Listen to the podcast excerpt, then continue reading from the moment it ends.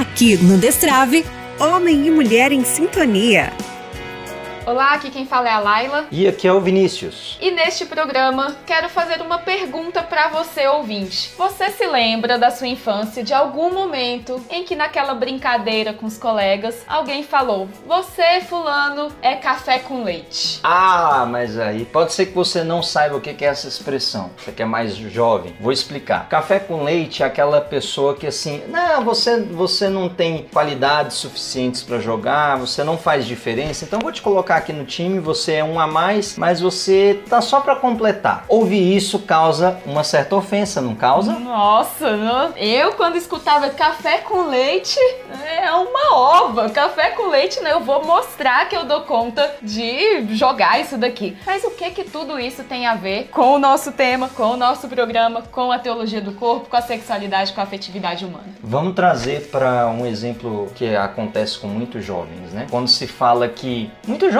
não, com a pessoa humana. Quando se fala, quando se coloca aí na televisão, na rádio, nos programas, que a pessoa é incapaz de viver a castidade, porque ela precisa viver a sexualidade. Ora, se te dizem isso, estão dizendo que você é café com leite. Ou seja, ah, você não dá conta mesmo de conter as suas paixões, você não tem o controle de si mesmo, então é, faz, faz o que te der na cabeça mesmo, porque afinal você não consegue se controlar. Ou seja, de certa forma está dizendo que você é quase que um animal. Parece ofensivo, não parece? Mas não é isso que aparece nos comerciais. É claro, porque querem mostrar de uma forma bem distorcida que quem vive a sexualidade de forma desordenada é livre, sendo que quem vive a sexualidade de forma desordenada é muitas vezes um escravo de suas paixões. E muitas vezes nesta reação que as pessoas têm de falar, ah, você não dá conta mesmo de viver a castidade, ou fala, ou, ou quando se fala em relação a si mesmo, bonito, mas não é para mim, o que se tem por trás é exatamente este sentimento que a doutrina da igreja vai chamar de assídia, este sentimento de indisposição diante de um bem, porque eu acho difícil demais mais. Então é, eu fico meio triste ali porque parece que eu não vou dar conta. E aí qual que é a tendência? É rebaixar aquele valor, ou seja, falar, ah, isso aí na verdade nem é tudo isso, nem é tão importante assim. Não porque não seja, não porque não se reconheça a grandeza daquilo, mas porque existe uma necessidade ali imediata de se livrar da obrigação, do esforço de buscar aquela virtude. Então, muitas pessoas preferem rebaixar a beleza da, da castidade para tentar tentar se convencer de que ela não é importante. E assim, elas mesmas se colocam como café com leite. Mas não, nós não fomos criados para ser café com leite. Nós fomos criados para ser os craques do time. Quando a igreja nos diz, você é capaz de viver a castidade, seja enquanto jovem, seja enquanto celibatário, seja enquanto religioso, seja enquanto casal, homem ou mulher,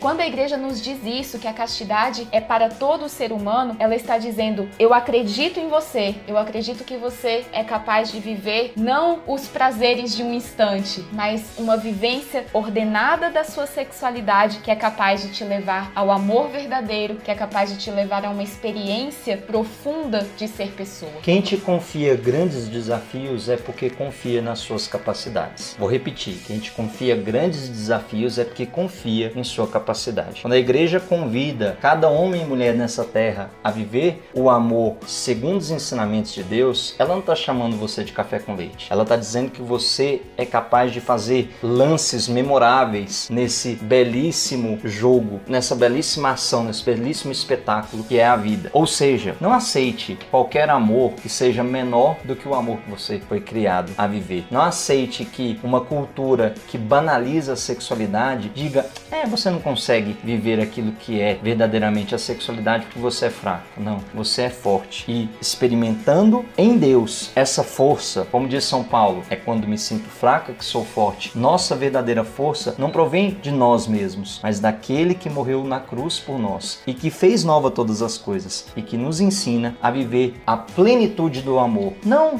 um amorzinho, não uma paixonite, mas o verdadeiro amor. Que São João Paulo II interceda por você para que você saia dessa condição de café com leite, porque você não foi criado para isso. Você foi criado para ser o craque desse time. Deus te abençoe. Até mais.